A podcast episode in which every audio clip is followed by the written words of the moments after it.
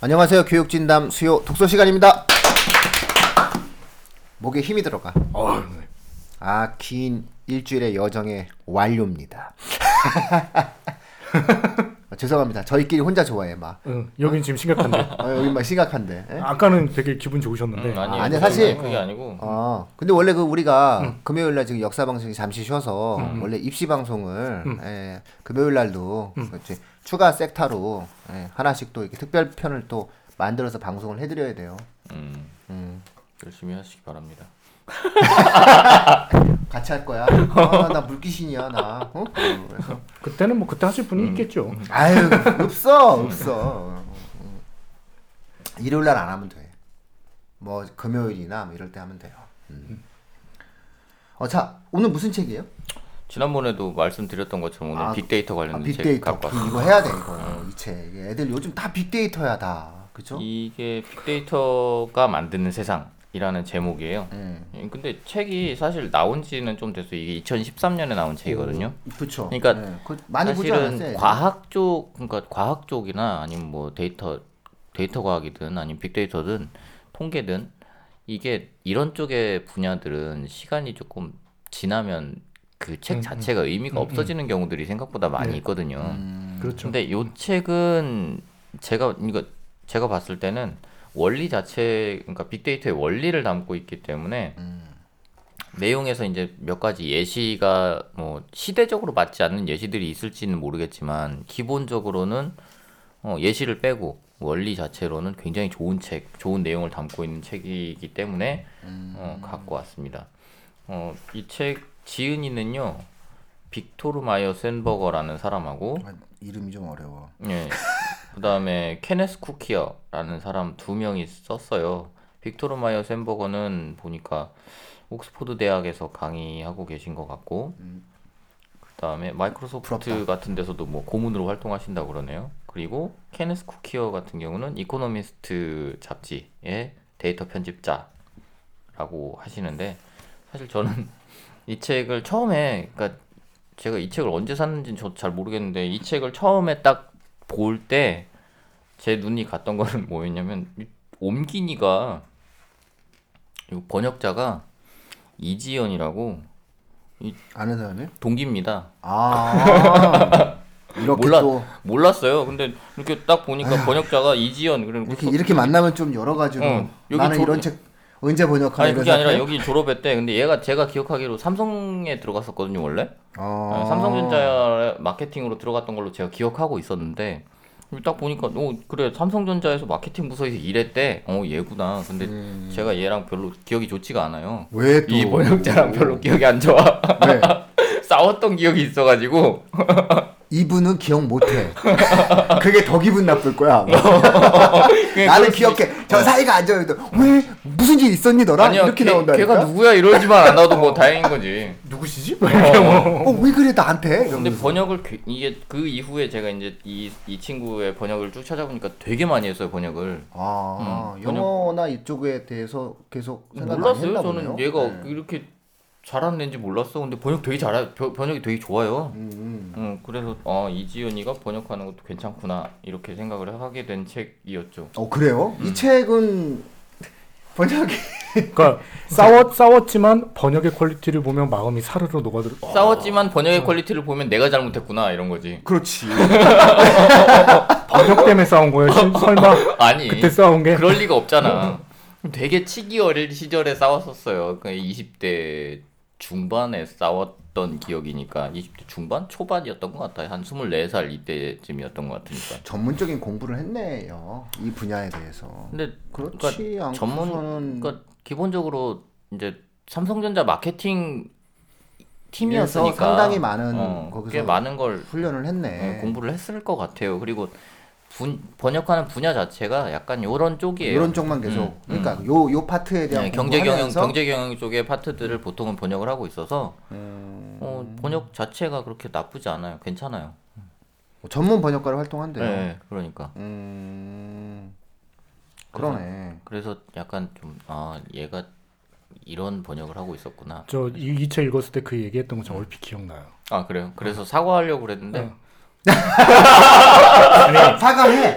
빨리 해. 지연아 내가 잘못했어. 이건 뭔가요? 아, 진짜. 저희 원래 이래요. 그 자존심이 뭐가서 이게 이거 번역을 했는데. 저 잘했단 나중에 말이야, 저 이제. 나중에 막 이렇게 뭐 소개해줘. 저런 거, 저런 거 해도 되지 않아요? 뭐 그런 거 해도 돼요 그러면? 어, 뭐 고백 고백 뭐 이런 거 혼자 하고 막 이런 거. 고백까지 해야 돼? 고백 고백해야지. 아니 저 혼자 나중에 뭐 음. 땡땡아 뭐 이런 거. 그렇지 다 해. 그래서 아 그랬구나. 오 생각보다 그런 그런 배. 저는 사실은 그 번역자 안 봤어요. 음. 이 책. 예, 이책 안 보고 그냥 그렇게 양력 뭐 이런 거에서 뭐, 뭐 했나 보지 뭐 이렇게 했는데 어 잘 돼 있다고 생각했었어요. 음. 그때 왜냐하면 읽기가 음. 읽는 과정이 이제 목 넘김이 쉬운 책이에요. 예예. 예, 이 되게 책. 편해요. 음. 읽어가는 게 그러니까 내용 지- 진짜로 영어 내용이 이렇게 읽기가 편한지는 잘 모르겠는데 안 번역 편할 거 아니에요. 굉장히. 좋게 예, 해놨어요. 잘 모르겠지만 음, 예. 그래서 목 넘김이 쉬운 책이라 제가 좋았어요. 그래서 오 그랬는데 그러니까 빅데이터라는 건 이제 요새는 추세잖아요. 빅데이터 얘기 안 하는 사람도 없고 음.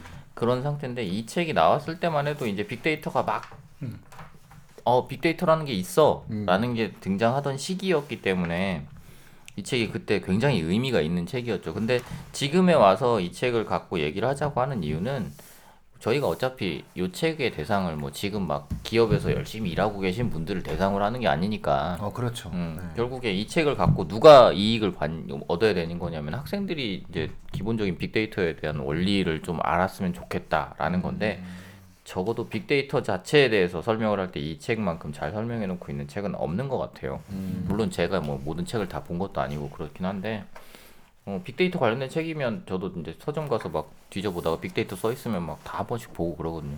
근데 그런 책들 중에서 이 책처럼 음, 되게 알기 쉽게 깔끔하게 정리해 놓은 책들은 별로 없는 것 같아서 일단 빅데이터에 관심이 생겼다라고 하면 이 책을 갖고 얘기를 하는 게 가장 좋을 거라고 생각을 합니다. 그쵸 출판 시장이 가지고 있는 전 세계적 그 지배력에 대한 그 힘을 보여주는 것 같아요. 미국이 갖고 있는 어떤 새로운 정보가 나왔을 때 걔네가 딱 책을 쓰면은 일정한 숫자가 팔리잖아요. 음. 일정한 숫자가 팔리고 또 번역돼서 전 세계에 나가고 그 지식을 갖고 있는 최정점에 있는 국가답게 결국은 출판도 상당 부분 발전되어 있다는 것을 이 책을 통해서 저는 느꼈거든요. 색다르게 느낀 거죠. 그러니까 뭐냐면은 빅데이터라는 어떤 시대적 화두가 세상에 등장을 했어. 음. 그러면 일단 미국은 책을 낸다는 거야 누군가가. 그럼 막 경쟁을 할 거 아니야 미국 내에서. 음. 이, 이 미국 내에서 이 책만 나온 건 아닐 거 아니에요. 그렇죠. 딱 나왔는데 딱 정리가 돼 막 이러면서 딱 뭐 하나가 어느 정도 딱 체계를 잡으면 그게 또 쫙 전 세계에 퍼져. 음. 그럼 결국 지식 피라미드의 맨 꼭지점에 오를 수밖에 없는 나라인 거죠.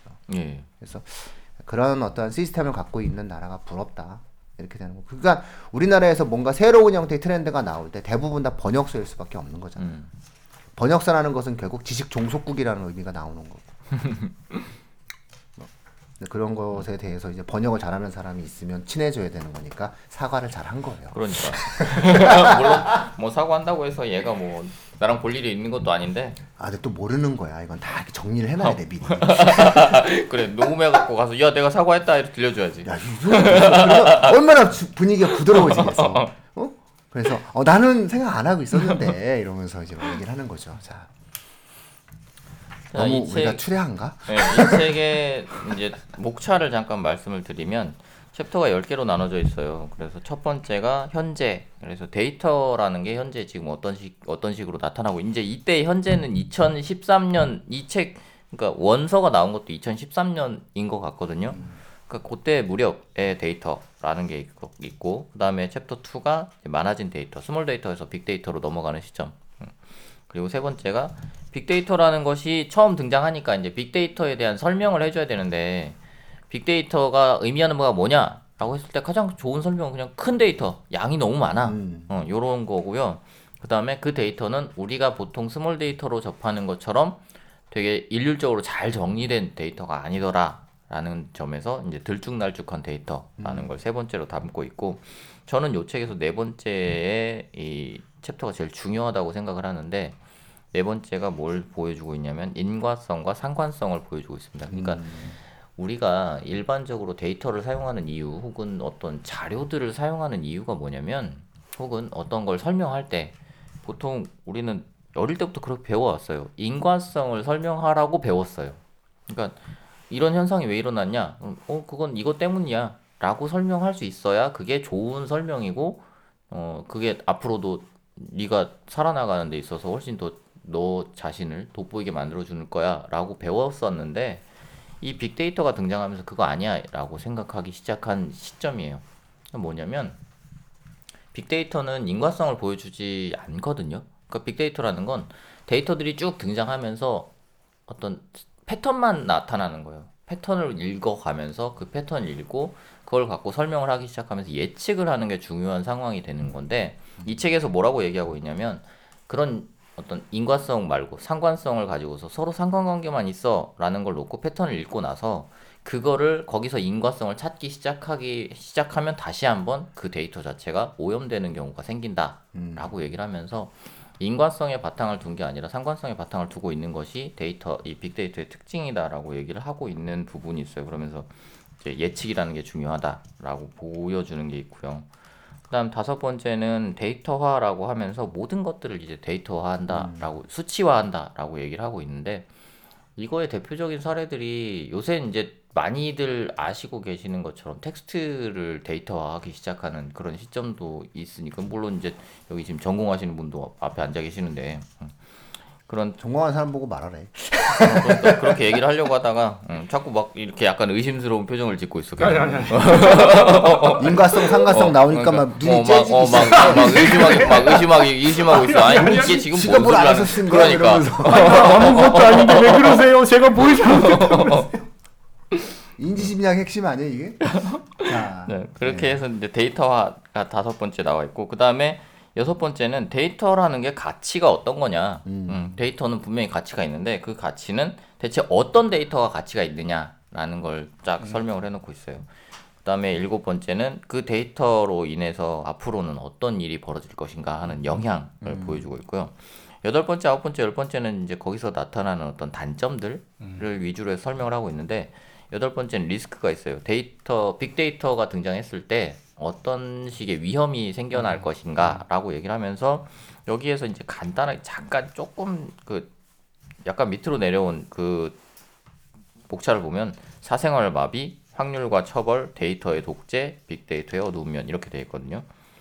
그리고 나서 거기에 대한 어떤 우려 때문에 나타난 규제 같은 것이 이제 통제 쪽으로 들어가면서 어, 데이터 왕에 대한 규제가 필요하다라는 식의 이야기가 나오고 있고요. 마지막으로는 이제 음, 그 다음 그러니까 데이터가 얘기를 한 시점에 우리는 그 다음에는 어떤 일을 해야 되는가라는 얘기를 하고 있는데 저는 사실 빅데이터라는 것에 대해서 되게 관심을 많이 갖고 있지만 저 스스로가 공부를 할 만한 여건이 그렇게 많이 안 되기 때문에 빅데이터를 뭐 그렇게 많이 다뤄보지도 않았고 그런 상태인데 저는 다만 이제 한 가지 우려를 갖고 있는 건 있어요. 그러니까 이 책을 읽고 나서 든 생각인 것 같긴 한데 그 전에도 있었는지 모르겠지만 이 책의 영향이 저는 굉장히 컸거든요.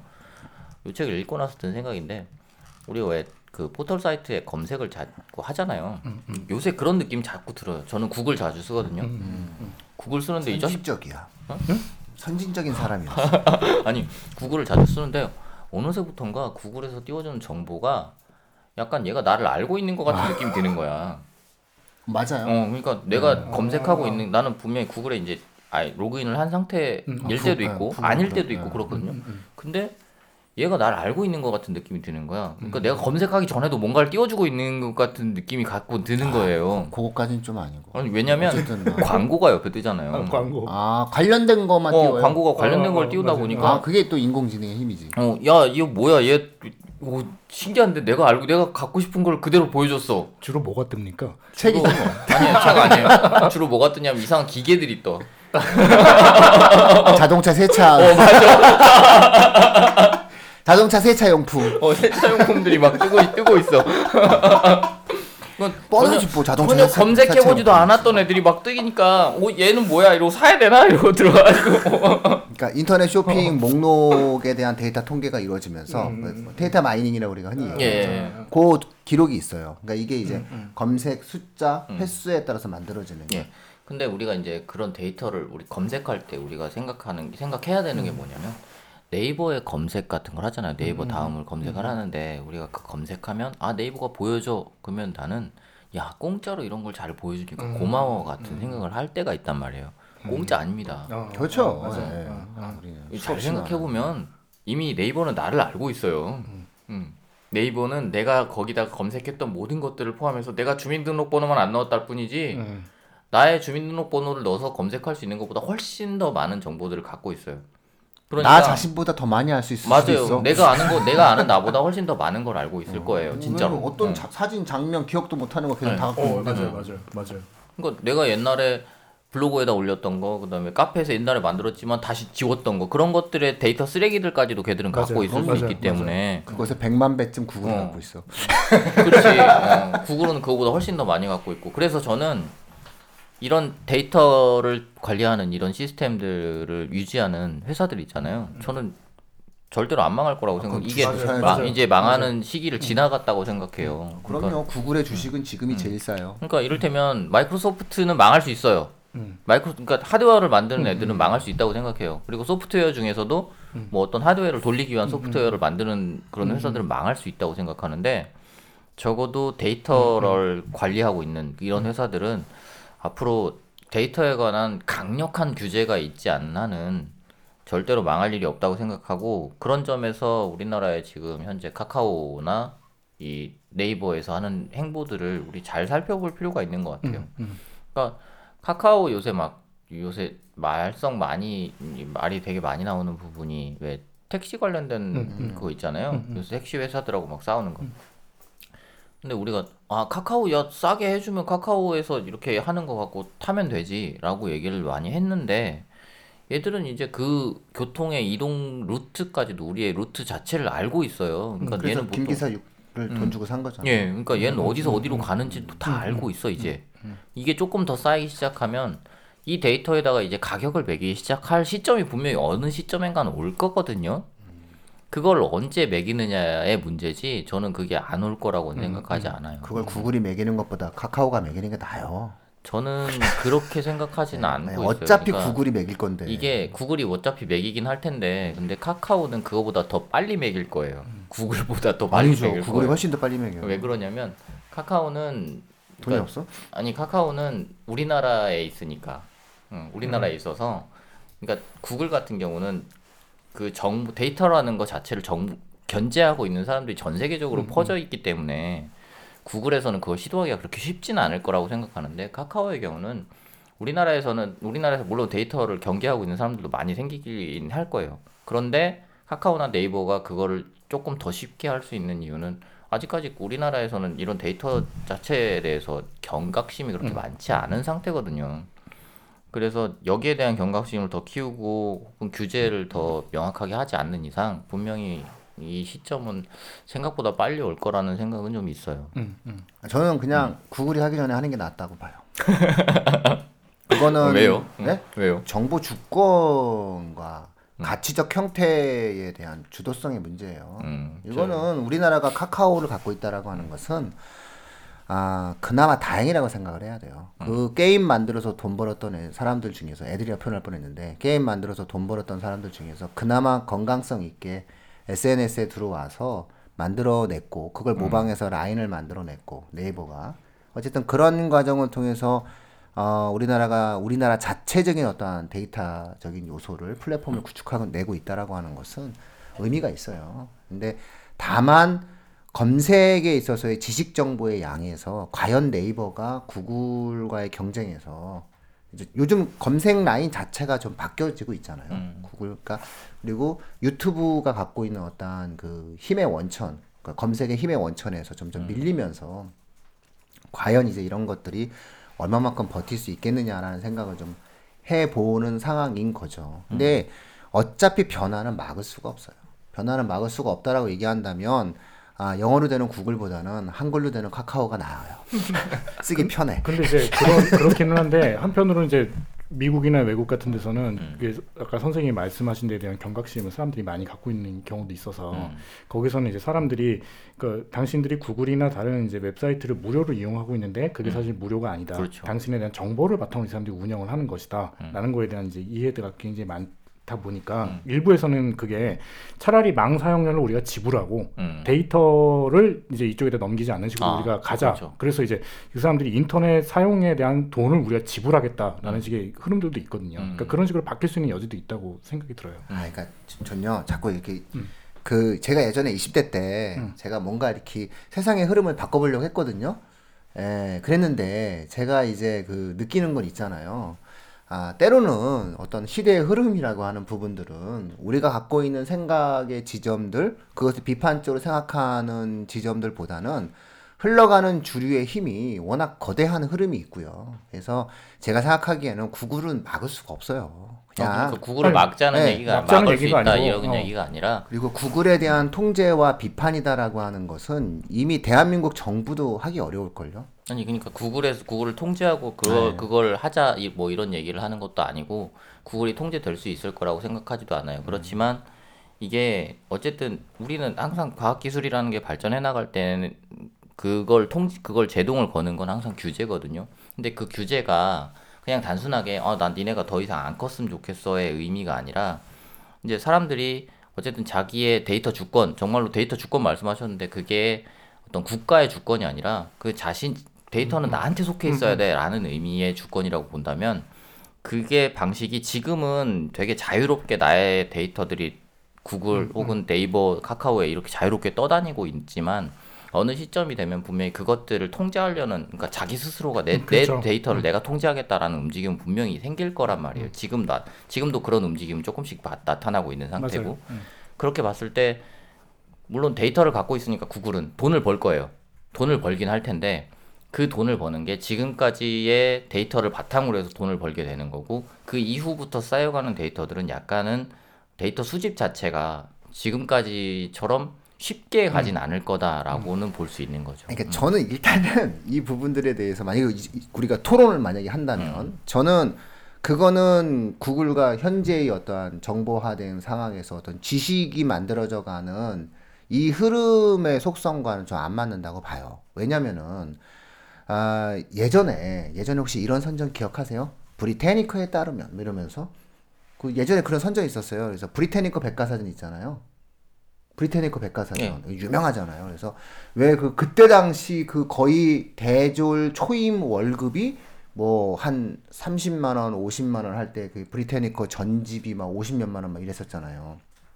그래서 선전이 딱 나오는데 왜 어떤 사람이 뭐 브리태니커 백과사전에 따르면 이렇게 얘기하는 게 아니라 왜 이 어투였어요. 브리태니커에 따르면 뭐 이러면서 이렇게 해가지고서 막 어조 줘가지고 막 얘기하거든요. 진짜 갖고 싶었어요. 막 그치 그래서 막 도서관에 가가지고 막 이렇게 본단 말이죠.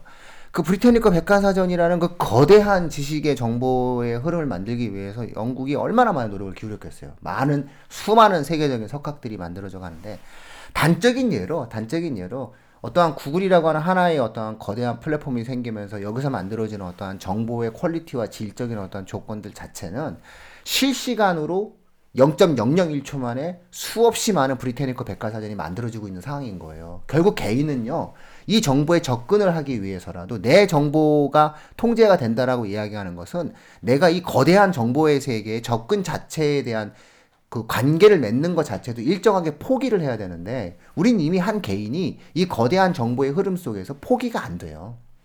포기를 할 수 없는 거라는 거죠. 이미 종속되어 있는 상황이에요. 개인이. 그런 거기 때문에 이 개인이 선택권을 갖고 있다라고 하는 것도 하나의 착시 효과에 불과하다는 거예요. 우리는 선택할 수 없어요. 우리는 우리의 정보를 제공하지 않으면 이 거대한 정보의 네트워크에 결합할 수 있는 방법이 없다는 거예요. 구글은 오지 마라고 얘기하면 그만이에요. 왜냐면 오지 마.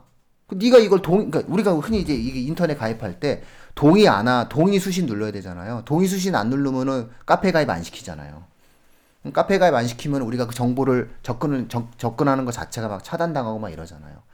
거의 이런 식의 어떠한 흐름들로 가게 될 수밖에 없어요. 그래서 제가 생각하기에는 빨리 이 책을 읽고 아니 이 그러니까, 데이터에 아니, 아니, 대해서 아니, 아니, 그어 농담인데. 그러니까 예. 구글의 그러니까 뭐 어떤 얘기냐면 구글의 이 아이 아카데믹한 사람들. 그러니까 아니 아카데믹한 게 아니라 구글의 줄타기가 되게 잘 되고 있다는 거는 분명해요. 그래서 구글은 분명히 자기 자신들이 가져야 되는 정보들과 그리고 어, 자신들이 통제해야 되는 범위에 대해서는 분명히 잘 알고 있는 것 같아요. 그거의 반대편에 서 있는 쪽이 페이스북이죠. 페이스북은 이미 자기들이 정보를 제대로 통제하지 못했기 때문에 나타나는 리바운드를 그대로 받고 있는 상태예요. 그러니까 페이스북이 이렇게 될 거라고 생각을 아무도 못했죠. 페이스북은 그러니까. 굉장히 많은 정보를 갖고 있었, 있었는데도 불구하고 불구하고. 그 정보가 밖으로 새나갔다라는 거 한마디 때문에 페이스북은 이미 그 추세에서 꺾여버렸거든요. 그러니까 이게 사람들이 별로 생각 안 하는 것 같아요. 내 개인 정보 나 뭐 제공할 수 있지 라고 생각할 수 있지만 그게 눈으로 보이기 시작하는 시점에서부터는 사실상 그거를 사람들은 그걸 포기하지 않거든요. 음. 그렇게 봤을 때 구글은 지금 현재 굉장히 줄타기를 잘하고 있는 상태라고 했을 한다면 그 상태가 분명히 계속 유지가 된다고 했을 때 구글의 성장은 분명할 거예요. 그런데 그게 구글의 분명 구글의 선택이에요. 그거는 구글이 주도해서 우리가 너희 정보에 이만큼까지만 허용할 이만큼까지만 갖고 있을게. 나머지는 삭제해 줄게라고 얘기를 하는 건 분명한데 그게 사람들의 데이터에 대한 경각심으로 인해서 더 강화될 수는 있다는 얘기죠. 아 저는 또 여- 계속 말씀하시니까 그럼 제 생각 또 한 마디 얘기를 예. 하면은 그 개인이 그러니까 구글의 힘은 한 명 한 명 한 명 한 명이 제공하는 정보가 아니에요. 한 명 한 명 한 명 한 명이 만들어낸 정보의 네트워크가 구글의 힘이죠. 그렇기 때문에 이것에 대한 소유를 한 개인이 갖고 있다라고 이야기한다라고 했을 때 예를 들어서 이 한 명이 만들어내고 또 한 명이 만들어내고 또 한 명이 만들어내고 또 한 명이 만들어낸 이 정보의 전체 흐름을 구글만이 볼 수 있다는 거예요. 아 그렇죠. 예, 그러니까 구글의 힘은 구글의 힘이다라고 하는 이 부분들을 우리가 이제 판단하는 과정에 있어서 개인이 예를 들어서 한 명 한 명 한 명 한 명이 어떤 개인이 갖고 있는 어떤 정보의 데이터를 가지고 그러한 것들에 관련된 내용들을 이야기한다는 것은 구글이 갖고 있는 전체 정보에 비하면 아주 작은 정보의 양일 수 있다는 거예요. 어, 맞아요. 너무너무 작은 정보예요. 그러니까 그, 런데그 얘기가 왜 예, 그러니까 구글이 갖고 있는 진정한 힘은 개인에 대한 어떤 부분들이 아니라는 거예요. 개인들이 만들어내는 수많은 정보들을 가지고 만들어낸 또 다른 형태의 정보들, 또 다른 형태의 정보들을 갖고 있는데 제가 그래서 다시 돌아가면은 그렇기 때문에 이 개인이 접할 수 있는 수많은 형태, 내가 뭔가 뭔가 문제를 해결을 해야 돼. 내가 뭔가 문제를 해결하고 싶어. 그럴 때 개인은 구글에 의존할 수밖에 없어요. 내 개인 정보를 줘서라도. 결정권은 결국은 저는 그들이 갖고 있는 것이고 미국 정부나 이런 사람들이 뭐 판단을 하겠죠. 결국 뭐 청취자분들께 너무 이제 이런 얘기를 좀 하는 건 좀 그렇고 그냥 제 개인적인 생각은 구글의 주식은 지금이 제일 싸다는 게 제 생각이에요. 앞으로 더 올라간다. 거, 기에는 절대 동의하지 않습니다. 어 그래요? 네, 전혀 동의하지 어 않습니다. 그럼 그럼 한번 이유를 한번 말해. 아니 이유가 아니고 뭐 예. 구글 뭐 그 복잡한 얘기할 필요가 없고 아까 예. 브리테니커 얘가 절, 그 전형적인 예예요. 그 결정적인 예예요. 음. 예전에 브리테니커보다 더 좋은 백과사전이 있을 거라고 사람들이 생각하지 않았거든요. 네. 근데 지금 브리테니커 보지 않아요. 네 맞아요. 예, 맞아요. 구글이 절대 아니고 그 전에 알타비스타가 검색 엔진의 최고봉이었거든요. 그렇죠. 지금 쓰지 않아요. 음. 페이스북이 최고였는데 지금은 완전히 망했어요. 음. 음. 그러니까 이전에 그 절대적인 것들이 지금 IT나 이 시대에 왔을 때는 더 사실 빨라지거든요. 구글이 아성이 당연하지만 개인 정보에 대한 사람들의 민감도도 상당히 크거든요. 음. 그러니까 구글이 그렇게 절대 유지할 거라는 거는 우리가 장담할 수 없어요. 아, 뭘, 물론 그렇겠죠. 우리가 여기서 뭐 계속 싸다라고 하는 것은 뭐 10년, 20년이죠. 우리가 뭐 10년, 20년이면 뭐 끝난 거예요. 거의 경제학에서는 영원한 시간이에요. 주식하는 사람한테는 10년이면 영원한 시간입니다. 음, 아, 근데 바뀔 수 있다. 뭐 또 이런 생각이죠. 아, 저희 청취자분들이 이제 저희가 오늘 너무 고품격 대화를 해서 뭐 그렇게 고품격은 아니고 그냥 뭐 사실 뭐 이제 지금 몇, 몇 빅데이터 이렇게 구글에다가 빅데이터 네. 조금 쳐보시면 뭐 다 나오는 얘기들이에요. 뭐 별거 아닙니다. 다시 돌아가야 돼. 우리가 별로 그 이지연님 때문에 또 이런 대화를 또 한번 또 해줘야지. 또 구글에 안 나- 그러면 또 이, 뭐 혹시라도 이분이 딱 들었을 저는 때 그냥 이 타임이- 아, 어. 뭔가 이제 아 어느 정도 quality가 있구나 얘네가 시- 세, 세상을 바라보는 뭐 저도 이 이렇게 타이밍에 어, 네. 그냥 뭐 혜리나 그때 내가 잘못했어. 아, 내가 정신이 나갔어. 누구야? 아니 누구예요? 나도 가만히 있을 수 없잖아요. 그 사람 누군데? 싸웠던. 싸웠는데 그 사람이 지금 뭘 하고? 아니 부여친이에요. 아니 나만 질 수 없다 이런 거죠. 아 그런 식으로 따지면 뭐 너무 많아. 많은데 어뭐 이 형 얘기한 거 저도 뭐 아, 네. 어쨌든 뭐 이 책은 여러 가지 어떤 이런 면에서 좀 그런 즐거움을 막 줄 수 있겠네요. 그렇죠? 이 책 보면 이제 저희 청취자분들도 저희들처럼 막 자기 생각만 다 갖고 막 아닌 것 같아 뭐 이러면서 또 이야기할 수도 있고 막 그렇겠네요. 그죠? 그러니까 이 빅데이터는 분야를 막론하고 다 필요한 부분이에요. 그러니까 이게 뭐 요새는 막 아 나는 인문 사회 계열이니까 이런 거 필요 없어. 아꼭 대표적으로 아 나는 뭐 문학 쪽인데 뭐이 빅데이터가 무슨 상관이야. 천만의 말씀입니다. 빅데이터 때문에 나타나고 있는 현상들이 되게 많거든요. 그 중에 하나가 뭐냐면 이제 이거는 저도 최근에 읽고 있는 책이 있는데 저 저기 뭐지? 저 토진 다 읽었어요 이미. 아 그거 독서 어디서 할거 아니야. 응, 토젠 어 그렇지 언제 할 거야. 토지는 이미 다 읽었고 제가 요새 모비딕 읽고 있거든요. 음, 모비딕 읽고 있는데 분량이 되게 많아요. 생각보다 되게 길더라고. 그래서 1권 읽고 있고 이제 2권까지 있는 책인데 우리가 보통 셰익스피어의 책들이 그 안에 들어가 있는 어떤 어휘의 숫자가 되게 많더라라고 얘기를 하는 경우도 있고 성경에 들어가 있는 어휘들도 되게 많다고 보고 있잖아요. 근데 모비딕이 거의 영미 문화권에서 들어가 있는 어휘의 숫자로 1등이에요. 음, 그걸 어떻게 알게 됐냐면 이 이런 빅데이터를 그러니까 data mining을 하는 사람들, text mining을 하는 사람들이 그 되게 많은 문학 작품들의 그 어휘들을 다 이제 기계에다 넣은 거지. 네. 넣어 넣어서 판단하다 보니까 야이 멜빌의 모비딕이 거의 1등인 거야. 너 넘사벽이에요 거의. 되게 많은 어휘들을 사용을 했어. 근데 우리는 그 전까지는 그걸 몰랐거든요. 그러니까 그런 식으로 분명히 문학 쪽에서도 네가 어, 되게 뛰어나다고 생각하는 그 작품에 그 작품이 뛰어나라고 했던 이유가 바뀐다는 거죠. 예전에 막 야 셰익스피어가 어휘를 되게 많이 다양하게 사용했기 때문에 좋은 책이야라고 했는데 말비 이 모비딕이 더 많아. 이런 일들로 인해서 문학 작품 자체의 평가들도 분명히 달라질 거라고 저는 보고 있어요. 그러니까 그런 점에서 볼 때 아 나는 문과 쪽이니까 뭐 빅데이터 필요 없고 뭐 나는 음, 난 작가가 될 거니까 빅데이터 이런 거 아닙니다. 빅데이터는 이제 모든 삶의 원천이 될 거예요. 음. 이미 되고 되고 음, 있는 맞아요. 상태죠. 음. 뭐 이렇게도 한번 볼 수도 있고 저렇게도 볼 수도 예, 있고 예, 맞아요. 그런 것들에 대해서 계속 새로운 걸 계속 만들어내요. 예. 예, 집단 지성을 음. 독점을 하고 있으니 얼마나 많은 지금 이 시간에도 돈을 벌고 있겠습니까? 부러운 거지. 아니 왜 자꾸 데이터를 야 데이터야 돈으로 생각하지 말고요. 야, 아니 근데 아니 근데 야, 다 동의하실 거 대부분. 근데 아, 이 진행자 쌤이 음. 확실히 그 촉이 있으셔. 음. 아, 세상에 대한 촉이 있으셔. 뭐 세상에 대한 초기에 지금 이렇게 안 해서 지금 사람들 청취자분들 중에서 그 모르겠어요. 그러니까 뭐 우리가 흔히 뭐 미국 주식하는 사람들 뭐 이런 뭐 이렇게 하는 사람들 막 이렇게 막 얘기하잖아요. 예, 주식하니까 또 웃잖아. 지금. 주식을 해서 좀 말아 먹어 봐야 돼 우리 완성처럼. 예, 이제 어쨌든 이렇게 보면 사람들이 막 좀 이야기를 하는데 저는 그 앞서 얘기했었던 뭐 페이스북 얘기하셨는데 뭐 반론을 제기하려는 건 아니고 개인의 신상에 대한 잘난 척을 하기 위해서 소통하기 위한 SNS라는 어떤 작은 한 영역으로서의 페이스북과 구글은 전혀 다른 그 회사의 성격을 갖고 있다. 지식과 정보를 쥐고 있는 것은 페이스북과 같은 페이스북이나 이런 회사들은 이렇게 뭐 들쑥날쑥할 수 있는 어떤 흐름들이 있다면 그거는 어떤 소통의 매개 이런 어떠한 정도라면 저는 구글은 좀 다른 형태의 어떠한 접근을 할 수 있는 부분이다라고 일단 생각을 해서 일단은 뭐 같은 회사가 아니라고 생각해요. 그런 부분들은. 그래서 누군가 이것을 하나 먹었다는 게 중요한 거고 제가 지금 바라보고 있는 것은 이 빅데이터가 갖고 있는 전 지구성이에요. 국경을 무너뜨리는 전 지구성. 그래서 이 전 지구성 속에서 한국적 특수성, 한국적 지식의 특수성 그런 것들을 지켜내기 위한 우리의 플랫폼은 무엇이 되어야 되느냐.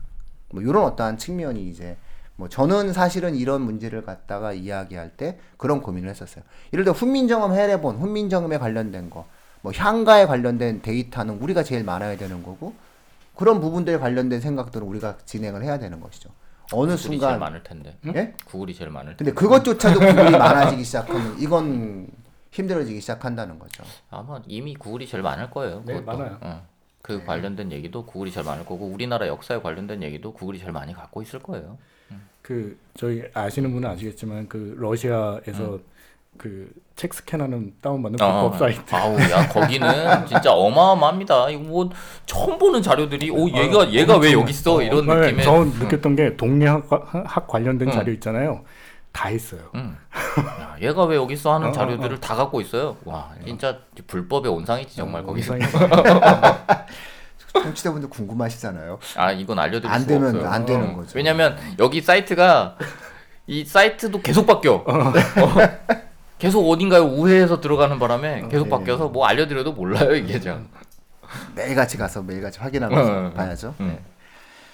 자, 어쨌든 청취자분들 세상 돌아가려면 이 책을 봐야 합니다. 그리고 나름 이 책이 번역이 이지연님께서 하시면서 굉장히 좋은 번역이 됩니다. 예, 제 친구예요. 예, 세훈쌤은 이미 과거의 잘못을 사과했고. 예. 그래서 이 책을 보시면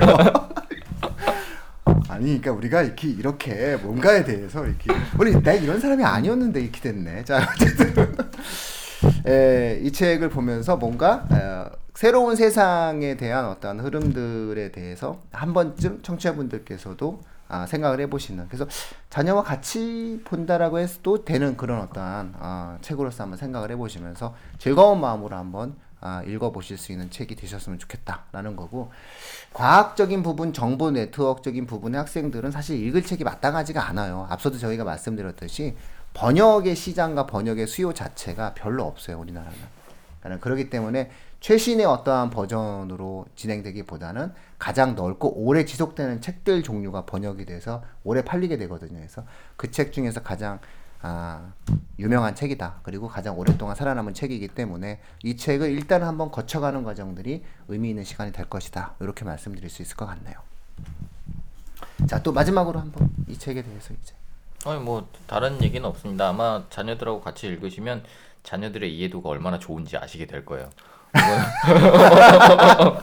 이거는, 이거는 경험해본 사람과 안 해본 사람 굉장히 다르거든요. 막 밀려. 아주 날카로운 말이었어. 오늘 많이 푹푹 던 오늘 컨디션 좋은데. 어, 아니요. 아니요. 네, 오늘 아 친구 책이니까. 그리고 음식을 받아서 예, 알겠습니다. 자, 그럼 우리 완 쌤은 또 마지막으로. 네, 예. 뭐 좋은 책 이네요. 아니 왜그 그 그러니까 우리가- 진행하시는 게 어. 지금 현재 연구하시는 게 이것과 관련이 있지 않아요? 아니 저 제가 좀 그렇게 네? 말씀인데 이분은 데이터 네. 직접 쓰시는 분이잖아. 네, 그러니까 아니 근데 부끄러운 말인데 저 사실 빅데이터 잘 모르겠어요. 쓰는데. 아니요, 아니요, 아니요, 아니요. 그게 아니고 그 저희는 실제로는 이제 뭐 빅데이터를 볼 틈은 없어요. 어떻게 보면 기존에 있던 방식으로 좀 하는 것도 사실 어떻게 보면 바빠서 음. 어, 빅데이터가 아직 이렇게 많이 들어오지는 않았거든요. 음. 그러니까 좀 저도 이게 궁금하기는 한데 제가 이쪽 분야는 아직은 잘 몰라서 음, 음. 저는 또 잘하는 줄 알고 되게 쫄아 있었잖아. 그러니까 아, 말더 심하게 할 수 있어. 아니, 그래도 그 정도 기본적인 얘기는 내 속속들이 모른다는 거지. 아, 뭔지는 지- 잘. 아, 너희보다 많이 알아. 어, 그렇지. 이런 얘네보단 많이 아는데 네, 그래도 뭐, 이건 내가 별거 뭐, 아니야. 그래, 별거 아니야. 뭐 이렇게 얘기했는데 또 거기서 이렇게 나오면 안 되는 거지, 우리가 그죠? 그러니까 이런 걸 알고 있으면 사실 저희가 아까 그 아까래 이제 음, 음. 월요일에 방송되었던 그, 음, 음. 그 어떤 수시 입학 자료들 있잖아요. 완전히 제대로 분석이 돼. 어. 이런. 것들이 사실 데이터가 수집이 되기 시작하면 추세가 나와요. 아, 그건 그럴 수밖에 확실해요. 없어요. 그리고 그렇게 봐야 되는 자료들인데 아직 거기까지를 뭐 이제 학원가에서는 거의 가공을 못하는 그 상태인 데이터 거죠. 그 사실은 음. 저도 그 그게 진짜 관심 음. 많거든요. 그거를 만들면 꽤 결과를 괜찮게 음. 낼 수 있을 것 음. 같은데 어, 아직은 이제 그걸 모형을 만들 수 그렇죠. 있는 게 우리나라 학원가에는 없죠. 미국은 네. 있어요. 있겠죠. 어, 미국은 어. 있는데. 어. 미국 학원도 별로 없잖아, 근데. 그렇죠. 근데 거기 컨설팅 업체도 있잖아요. 어, 그래. 어, 얘네들은 어. 그게 있어요. 어, 자기 그. 데이터 맞아. 모델이 있어서. 아, 어. 예, 얘기하세요. 아, 예. 그래서 이제 그쪽이 돈을 엄청 받는다 그러더라고요. 어. 예. 근데 저 친구 중에 이제 금융권에서 그 모형 만드는 애가 있는데 그 음. 얘기 저한테 해준 거예요. 음. 미국에서 그게 있으니까. 음, 너도 만들어 봐라. 어, 너 해보면 어. 좋을 것 같다. 어. 그래서 내가 나 데이터가 없어서 난 못한다. 그럼 수집할 만한 데이터 무슨 있으면 정말 만들어 오고 싶다. 그래서 이런 것들을 시작을 할 때 이제 보통 빅데이터 시작하는 사람들이 data crawling부터 시작을 음, 하니까 음, 음. 데이터를 어디서 수집해다가 쓸 것이냐라는 그 원형의 데이터들을 음, 음, 어디서 가져다 쓸 것이냐도 사실 문제가 되게 많이 음, 되는 음. 부분이 있어서 그런 걸 긁어올 때 이제 데이터의 저작권 같은 것들이 그렇지. 음, 음. 걸리기 시작하는 거죠. 아, 그러니까 우리나라는 학생부가 학생부가 기본적으로 이 데이터의 정량화가 되는 학생부가 아니기 때문에 일단 아직 좀 멀었어요. 하는 것 자체가. 그러니까 지금 현재 AI를 통해 갖고 뭘 하겠다는 아니 아니 AI가 아니고 그러니까 뭐 그런 뭐 어. 비슷한 형태의 데이터를 뭔가 이렇게 모으겠다라고 하는 그런 분들이 좀 있긴 있어요. 그러니까 그게 대형 학원들에서는 아마 가능할 음, 데이터들을 갖고 어, 있을 수도 어, 있어요. 근데 거기까지 아직 시도를 안 하는 것 같아요. 음, 음. 그러니까 여기까진 가능하겠죠. 이 학교 내신을 어떻게 반영하느냐, 이 학교 내신의 성적들의 추이를 아, 이 대학이 어떻게 반영을 하느냐, 뭐 이런 어떠한 내용들인데 이게 개인별 편차가 있기 때문에 사실은 또 역시 데이터가 갖고 있는 어떤 순도 높은 가치가 아니죠. 아 이분 또 대알목 같은 소리를 자꾸 그러니까 데이터는 분명히 이제 말씀하신 것처럼 그런 걱정을 하시는 분들이 있어요. 근데 데이터는 우리가 알지 못하는 것들을 갖고 있어요, 분명히. 그래서 누군가 시도하기 시작하면 되게 빠른 속도로 퍼지긴 할 거예요. 맞아요. 음. 그러니까 지금 걔네가 하고 있는 게 이거다라는 걸 말씀드리는 거예요. 음, 데이터를 그렇게 얘기하는 게 아니라 그 사람들이 고민하고 있는 데이터에 대해서 정보를 갖고 뭔가를 하려고 하는 게 딱 그거예요, 그거. 그 사람들이 제일 관심 있는 게 뭐냐면은 정량화된 데이터를 갖다 놓고 할 수 있는 사람들이 하는 게 그런 거고. 아, 뭐, 그 학교는 이 점수를 어떻게 반영할까? 뭐 관심이 거기밖에 없으니까 기본적으로 만들어낼 수가 없다고 제가 말씀을 드린 거고. 음, 초점이 거기에 쏠려 네, 있으면 아무것도 안못 되는 거라고 거지. 음. 말씀드린 거고 지금 현재의 어떤 흐름들은 뭐 교육부가 아마 시도를 해야 되겠죠. 우리나라에서 만약에 된다라고 한다면은 음, 그러니까 교육 분야에 있어서의 저 어떤 과정은 의도를 어디다가 두고 하는 게 아니고 이 책에서 나와 있어요. 데이터가 말하게 해라. 하겠죠. 그렇죠. 어, 데이터가 얘기하는 걸 들어야 돼. 네. 응. 그거는 교육부밖에 없어요. 대교육이랑. 음. 그렇죠. 네. 그래서 거기서 계속 이렇게 이렇게 막 만들어. 교육부에서 좀 이렇게 좀 다 공개해서 다 잘 만들어주면 안 되나? 공개는 이제 막 학교에 막 물론 이렇게 추세가 생기면 더 우리나라 같은 경우는 학력에 이 문제가 생기겠지만 음. 그러니까 데이터의 수도 또 좀 있어요. 데이터의 수도 있고 데이터의 균질성도 있어야 되는데 조금은 좀 어렵지 않는가라고 생각을 해요. 누군가 최근에 누가 이걸 하겠다는 사람이 있어서 저를 만났어요. 네, 만나가지고 뭐 이 부분들에 대해서 막 조언을 구하는데 제가 지금 같은 얘기를 하면서 되게 부정적으로 말해줬어요. 그래서 지금 의견을 바꾸면 안 돼요. 똑같이 얘기해 줄 거예요. 네, 학원이 할 수 없습니다. 이러면서 네, 자꾸 그러면서 어떤 것을 이야기하는 과정에서 아 예 아 이것도 오늘 너무 옆으로 우리가 가서 자기 관심 분야 막 얘기하고 자기 경험 이야기하고 아 좀 전에 끊었어야 되는 건데 예, 녹음 이거 중간에 끊을까요? 어, 왜, 왜, 왜? 알겠습니다. 자 오늘 요 정도 하면은 뭐 충분히 이 책의 가치에 대해서 막 이해하실 것 같아요. 아, 청취자분들도 막 그래 이 책 읽고 내가 일하는 관심 분야에 대해서 한번 빅데이터를 만들어 봐야지 뭐 이러면서 이제 진행하실 수도 있는 거고. 그러니까 어쩌면 저희가 이렇게 중구난방으로 말씀을 드릴 수밖에 없는 게 저희 스스로도 사실 데이터에 대해서 정확하게 알고 있지를 못해요. 그러니까 저희가 갖고 있는 정보라는 것도 어쨌든 요런 데서부터 얻을 수 있는 정보 정도밖에 안 되기 때문에 저희의 데이터에 관한 어떤 관점들도 되게 불충분하죠. 그런 점을 인식하면서 이렇게 이런 책들을 보시고 데이터에 접근하시면 좋겠어요. 네. 마지막 말이 괜찮은 말이었던 것 같아요. 예, 그러면 오늘 이 정도로 마치는 게 좋을 것 같아요. 그렇죠? 예, 자 교육진담 수요 독서 시간 빅데이터가 만드는 세상 21세기 북스에서 나온 책이죠. 어, 예. 음, 출판사 처음 봤네 나. 예, 출판사가 이 책이에요. 예. 아, 이 출판사에 미안하네. 아 출판사님 좀 미안하죠. 예. 한 번역자에 꽂혀가지고 예, 예. 번역자 이지연 님입니다. 자, 예, 교육진담 수요 독서 시간 마치도록 하겠습니다. 고맙습니다. 감사합니다.